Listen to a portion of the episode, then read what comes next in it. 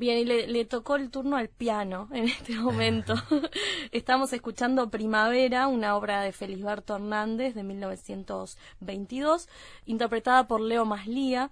Eh, bueno, esta composición forma parte de, de la banda sonora de algún modo, porque es una una obra de teatro que tiene mucho de sonoro, que es de Venir Felisberto, que bueno, que, que de algún modo narra la historia de Por los tiempos de Clemente Collin, un texto del año 42 de Felisberto Hernández. Es un monólogo que yo, yo, voy a pelear a ver si es un monólogo con, con, con, el, con el actor, porque en realidad hay tanto personaje arriba de ese escenario, aunque está él, ahí eh, solo, en realidad no solo, porque está acompañado de un pianista, eh, quien interpreta eh, este, esta obra de Benir Felisberto Hernández, de, Benir, de Felisberto, perdón, es Agustín Urrutia, que ya nos acompañó hace muy poquito cuando estuvimos conversando sobre la, la, obra MAD, El Nuevo Orden, y le damos la bienvenida nuevamente. ¿Cómo estás, Agustín? Muchas gracias, muy bien, un placer estar acá nuevamente. Bueno, no hace tanto que te tuvimos por acá. Es verdad poco que, hace poquito. que habíamos estado hablando de Mad, yo le confesé, sé que lo dije fuera del aire, no recuerdo ahora si lo dije al aire, que él era mi preferido ahora.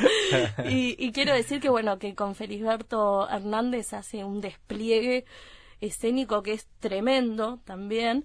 Eh, esta obra está en, en, el CCE, en el Centro Cultural de España, se estrenó este sábado, estuve en el estreno, me decía, no te vi porque yo estaba escondida por ahí atrás. Estabas allá atrás. estaba allá atrás, escondida. Pero, se escucha bien y se ve bien desde Perfecto, se ve perfecto de todos lados y se escucha perfecto. La verdad es una obra maravillosa. Estás acompañado al piano por Agustín, Agustín Teixeira. Exactamente. Sí, somos los dos Agustines que estamos ahí. Exacto. Y un poco también juega contigo en, la Yo siempre digo que son dos monólogos, el diálogo de dos monólogos eh, la obra, ¿no? Porque el pianista también hace un gran despliegue y el piano es un personaje que casi que nos come a los dos juntos, ¿no? Porque tiene una presencia escénica y es hermoso. Muy importante, por eso decía que no, solo es una banda sonora, sino más que nada es como parte de, en sí de, de, la obra, pero de manera protagonista, eh, esos sonidos en, en, el piano, que es, es, es, algo tremendo, además de los personajes. Vamos a situar un poquito a la gente por los tiempos de, Clemente Collin, como decíamos, es una obra del 42, que de algún modo eh, eh, habla del maestro que tuvo Felisberto Hernández, que lo conocemos obviamente como escritor, pero fue un gran músico también, compositor, pianista. Eh, y relata un poco los recuerdos de su infancia, ¿no? Va un poco por ahí, contanos sí, un poco. Eh, lo que lo que más se rescata es el vínculo entre ellos dos eh, y es el primer contacto como fuerte que, que Felisberto empieza a tener con la música. Si bien él ya había tenido eh, otros profesores, ese es como su primer gran maestro maestro de inspiración, ¿no?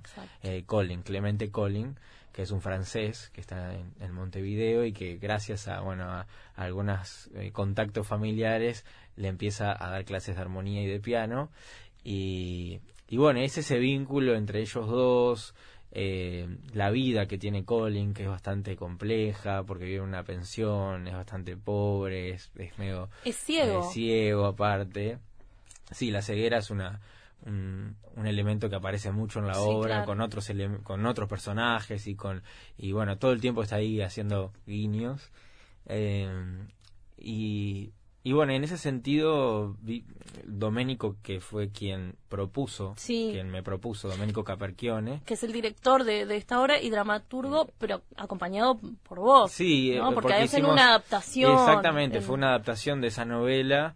Él me trae este material, me propone hacer este trabajo, yo realmente no conocía y cuando lo leí quedé fascinado. Yo sí había leído cuentos de Felisberto, pero no, no esta historia y, y me parece que rescatar ese, ese vínculo que también es peculiar porque es el vínculo de un adolescente con un anciano que a su vez es generar una amistad, ¿no? Más allá de, de, de eso, de, del piano y de la clase de piano. es, la amistad que generan y eso creo que es el valor que, que, tiene este cuento. Por tanto, este texto vos no lo conocías antes de la propuesta de, de Doménico. No, no, yo no lo conocía y, y bueno, y fue como bueno, y todos estos personajes, donde, o sea, me falta un elenco entero, Claro. digo yo. Porque él ya te lo, o sea, te dijo, eh, quiero ir por este lado Sí. y lo quiero trabajar en formato de monólogo. Sí, sí, sí, sí, sí, sí. Y bueno, y ahí fue que, que dije, bueno, vamos arriba, vamos, vamos a hacerlo. El, también eh, recibimos eh, una, una, eh, un premio de, de la convocatoria del INAE, Ajá. del laboratorio cerrado, que era de, de- la consigna era del, del texto, del, del, del texto, de la narrativa a la escena, ¿no? Que era perfecto para esto. Claro, y ahí un tuvimos un tiempo, un tiempo para también para experimentar mucho, que fue en realidad el proceso eh, que nos dimos mucha libertad y mucho tiempo sin ansiedad para explorar todo este material que es riquísimo, todo el material de Felisberto, porque a su vez hay guiños a otros cuentos y a otras partes de, de su literatura. Sí, algo que te decía un poquito fuera del aire es que la obra en general de, de Felisberto y sobre todo vos me, me recalcabas y con mucha razón esta etapa de, de los recuerdos Mm. es muy teatralizable, Sí, sí, ¿no? sí, y se, se han hecho varias obras este a, a lo, a lo largo eh, del tiempo aquí en, en, en Uruguay, pero igual Felisberto sigue siendo un autor que, que no se le entra tanto, ¿no? Que Sí. es como, como no, no es que sea difícil su lectura, eh, es muy linda su lectura, pero capaz que no es tan reconocido este, como Sí. otros autores. Pasa sí, un no, poco sí, eso. sí, pasa. eh, fue ninguneado en su época, por, incluso por sus colegas. Eh, sin embargo, internacionalmente es uno de los autores más analizados. Exacto. Y, y bueno, sí, no es pop, capaz, pero sí, claramente es riquísimo su, su texto y todo su, su- toda su obra. En cuanto a, a- al, al formato de la escena, ¿no? Al ponerte en un monólogo interpretando tantos personajes. Sí. ¿Era un desafío que ya habías tomado alguna vez? Nunca. ¿Lo hiciste? ¿Era la primera vez? No, no, que- era la primera vez y también fue, por eso lo, también fue un gran desafío que, que quise afrontarlo así, ¿no? Como decir, bueno, quiero afrontar este desafío, es una prueba para mí y, y fue muy divertido, fue muy rico el, el proceso, hubo mucha investigación, fueron en total, desde que arrancamos las primeras reuniones y primeros encuentros a leer y a seleccionar, fueron en total 14 meses de investigación. Claro, es un tema, es un tiempo Eh, importante. Y, y bueno, entonces también para, para darle lugar a cada cosa como se merece, ¿no? Eh, la música también fue un momento, en un momento se hizo una investigación también desde la música para que no solamente fuera la interpretación de, de la música que él había escrito, sino para que tanto Agustín Teixeira como Santiago Caetano, que son los dos compositores, eh, pudieran componer canciones para la obra y a su vez eso combinado a los personajes que improvisaron canciones Exacto. y entonces fue todo una un, un- un ladrillo ladrillo ladrillo ladrillo en base a investigación ¿Y, Eh, y en, y en relación a trabajo musical, ¿te- ¿ya, habías, ¿ya habías hecho? Sí, bueno, eh, había estado mucho con, con procesos, por ejemplo, cuando trabajo con Mariana, trabajé con Marianela Morena, en varios procesos en- que en ella tiene, que ella ingresa la música como un código Total. eh, eh, que, que lo tiene muy presente. Eh, bueno, hicimos Rabiesa Melancolía, que estaba Malena Muyala, eh, y también siempre está Mané Pérez, Lucía Trentini, que son excelentes cantautoras. Eh, entonces siempre estuve como rodeado de eso, pero capaz que un- de, una, de un lado más pasivo, porque yo tampoco es que yo no soy cantante ni compositor ni nada de eso. Pero bueno, acá tenía, eh, tenía dos pianistas, excelentes pianistas, eh, a disposición del proceso y de la investigación. Entonces era como algo para jugar y aprovecharlo y sacarle jugo.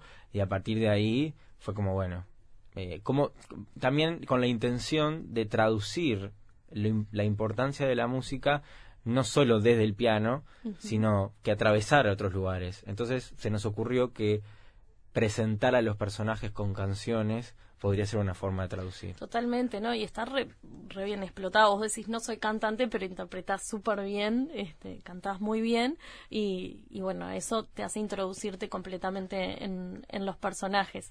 Y le genera también eh, eso que, también te mencionaba un poco fuera del aire, el humor, ¿no? Hay, hay, Yo me reí en muchas oportunidades, como muchos de los espectadores que estábamos allí, y, y, hay como una introducción del humor bien interesante. ¿Se encontraron con ese Felisberto así o lo trabajaron ustedes desde ese lado?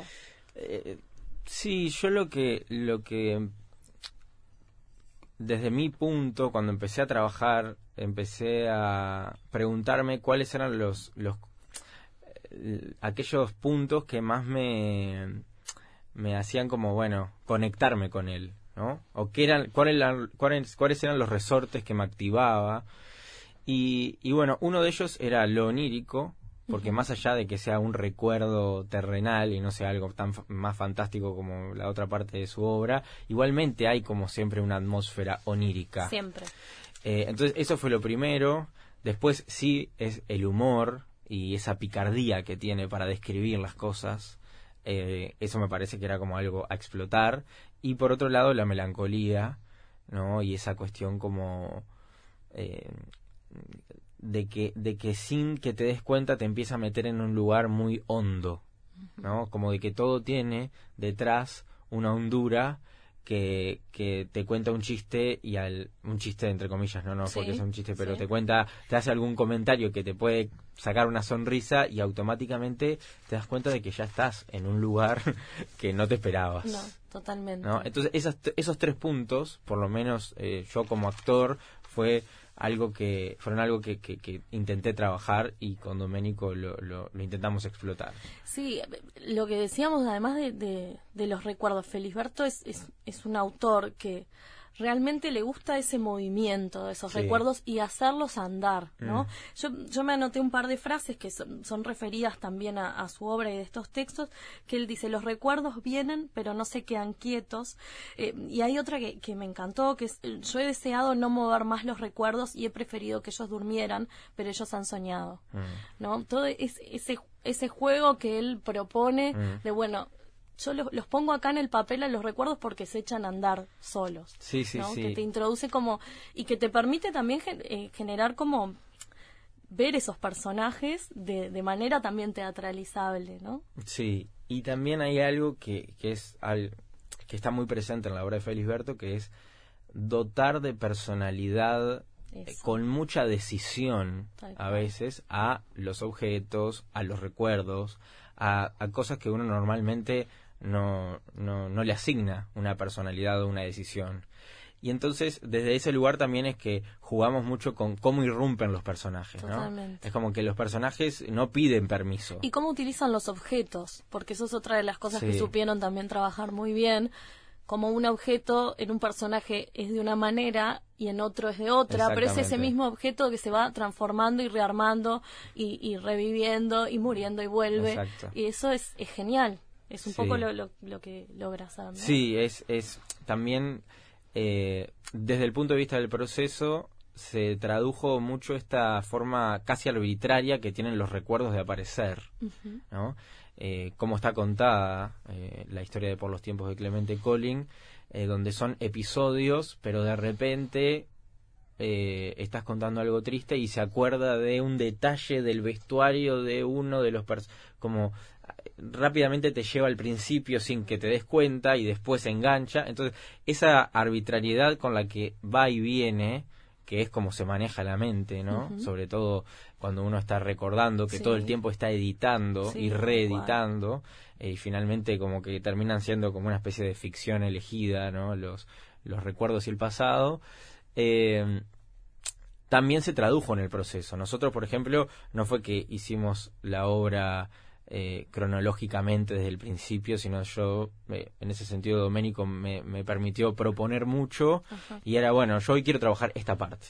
¿no? Y bueno, y, trabajábamos esa parte. Hoy quiero proponer algo sobre esta otra parte. Y después así era que lo íbamos como eh, hacer, haciendo dialogar y ver cómo llegar de una cosa a la otra y empezaba a aparecer y a hilar toda esta historia.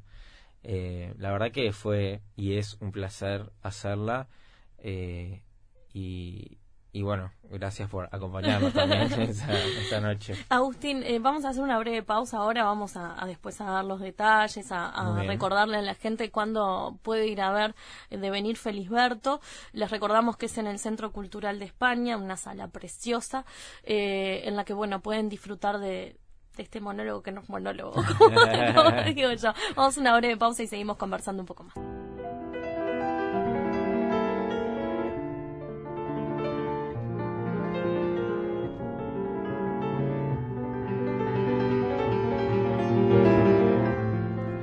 Estamos escuchando un poco de, de, que es una composición que realizó Luciano Superviel cuando se hizo una exposición por los 50 años del fallecimiento de, de Hernández.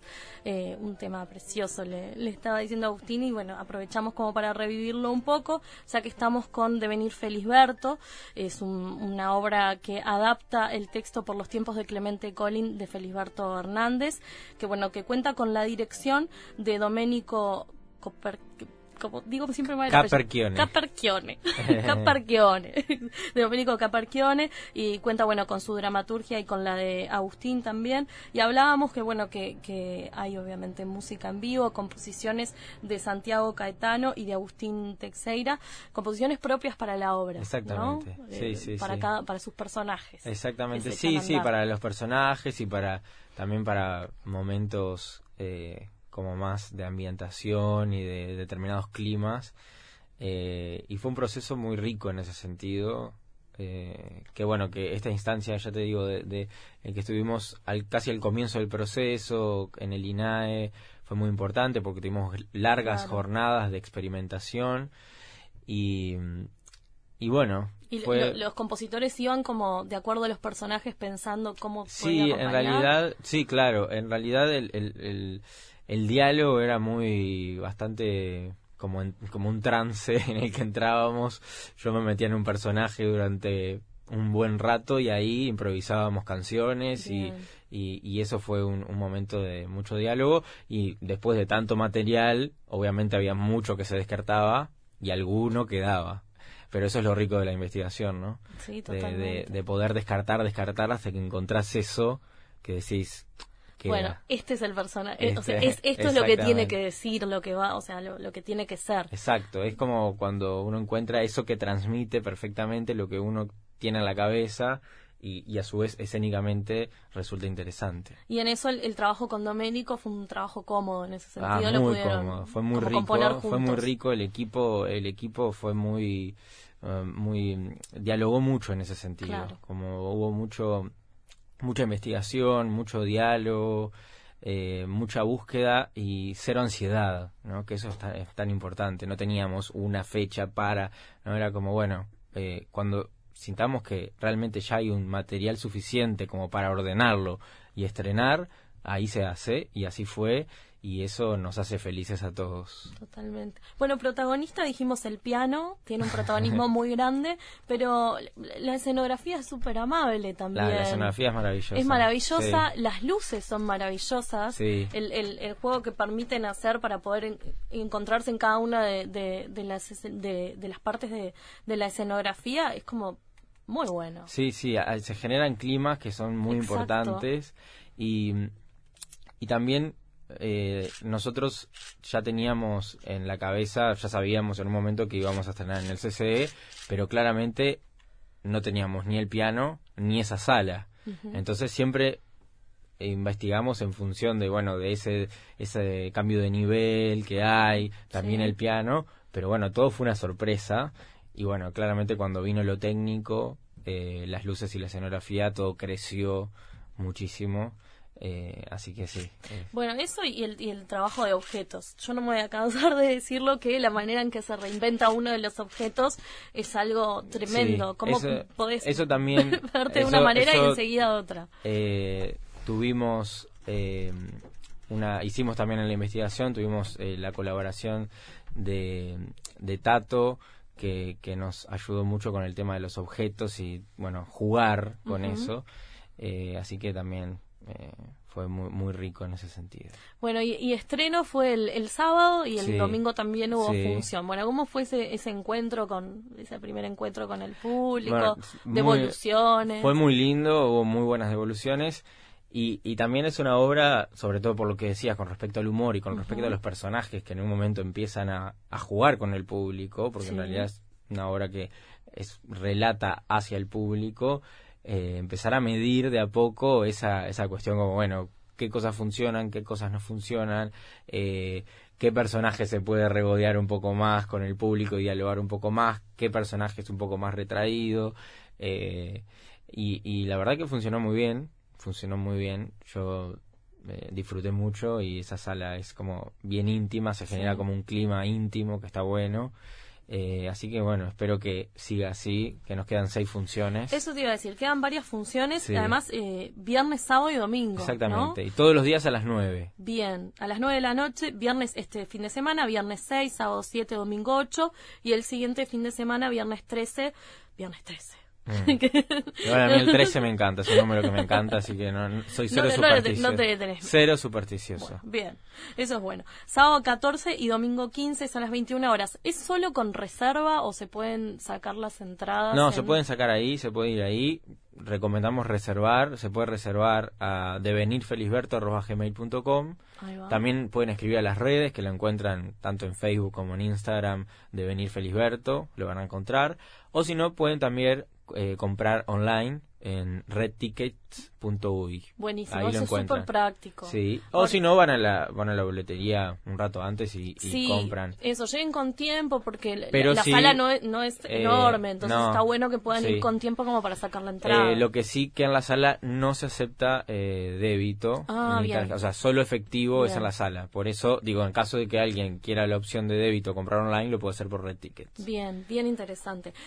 bueno, antes de cerrar, ¿cómo, ¿cómo fue el trabajo un poco con Alexis, que está en escena contigo tocando el piano en sus participaciones, porque tiene un poco también de. Agustín, perdón, Alexis. Agustín, eh, que, tiene también un, poco de escena de, ¿no? de tomar personaje ahí. Sí, en realidad. Eh, trabajamos Porque mucho. él es músico. Sí, él es músico. No, es actor. no, no, él no es actor. Trabajamos mucho el hecho de, de, de se, se compone el personaje en función de lo que yo digo que es, ¿viste? Es como, bueno, de repente se transforma en Felisberto, de repente se transforma en el nene que toca, de repente se transforma en un... ¿no? Es como, eh, se trabajó mucho eso y como potenciar el diálogo entre, entre nosotros para, para que esa comunicación suceda, pero, pero creo que ahí hay como un contraste entre la neutralidad y también entre la neutralidad de él y lo extravagante de los personajes. ¿no? Que eso creo que es el gran contraste que, que, potencia ese vínculo. Seguro. Eh, y, y, bueno, fue también parte del proceso, ¿no? Eh, investigar sobre, sobre ese vínculo y sobre cómo salir o sacarlo de, eh, del piano. Y yo también a veces que me voy al piano, ¿no? Como invadir la zona del otro y jugar con eso. y eso también... algo de, no, música no, cero, tocar cero, cero, cero, Cero. Ah, yo, como le digo a Doménico, ahí hago la morisqueta. eh, no, pero, pero se disfrutó mucho. Eso fue como, nada, también parte del proceso y de la investigación, porque yo no conocía a nadie del equipo aparte. Claro. Eh, solamente a Sofía Corso, que es la, asistente de dirección, pero después era, fuimos todos nuevos y nos conocimos ahí. Así que estuvo y, y, en un, y en un formato nuevo que no habías explorado todavía, lo cual es interesante. Completamente nuevo.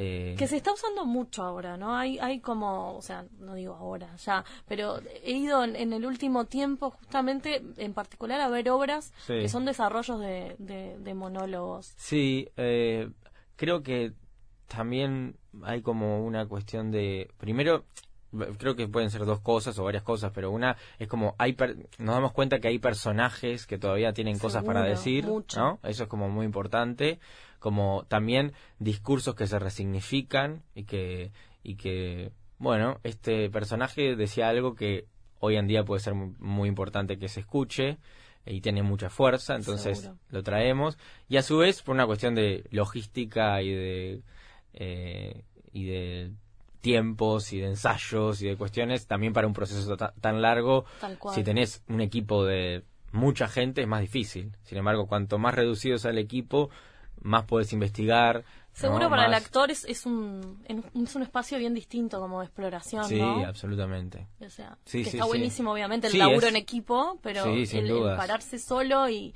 y, tratar de llenar todo ese escenario de personajes. Es un gran desafío. es, un, gran desafío, que yo en este proceso he crecido muchísimo. Claro. Eh, muchísimo, muchísimo. He conocido eh, o me he enfrentado a limitaciones que tal vez sabía que tenía, pero bueno, ahora hay que ponerlas a prueba y eso es siempre lo interesante de crecer y de también poder seguir creciendo dentro de lo que uno hace, ¿no? Eh, como que eso, los nuevos desafíos siempre enriquecen el trabajo, entonces eh, completamente agradecido de esta oportunidad y de esta invitación de Doménico que sin dudas ha sido maravillosa y que agradezco. Y Felisberto Hernández tiene, tiene mucho para darle, hablábamos también fuera del aire, no solo por, por su obra en sí, que es muy rica, sino también por su vida. Tiene una vida que es súper interesante como para, para ponerla en escena. Un, tipo que se casó cuatro veces, casi cinco, me decías vos, mm. que estuvo casado con una espía soviética, con mm. África de las Heras. O sea, muchísimas cosas para contar de, de Felisberto y así seguramente seguirá. Pero hoy tenemos a Devenir Felisberto, les recuerdo, en el Centro Cultural de España viernes, sábados y domingo, este fin de semana y el siguiente a las 21 horas. Eh, pueden allí comprar la entrada en boletería del Centro Cultural de España o donde venir Felisberto, arroba gmail. Sí, ahí pueden reservar o en las redes sociales de Benny Felisberto. Agustín Urrutia, muchísimas gracias por acompañarnos aquí en el Gracias por la invitación, un placer como siempre estar acá. Muchas gracias, un gusto tenerte como siempre. Nos vamos rápidamente al flash informativo y enseguida continuamos con el Tungelé. Comunicate con nosotros. 2915 1050. Estás en el Tungelé. Estás en Radio Uruguay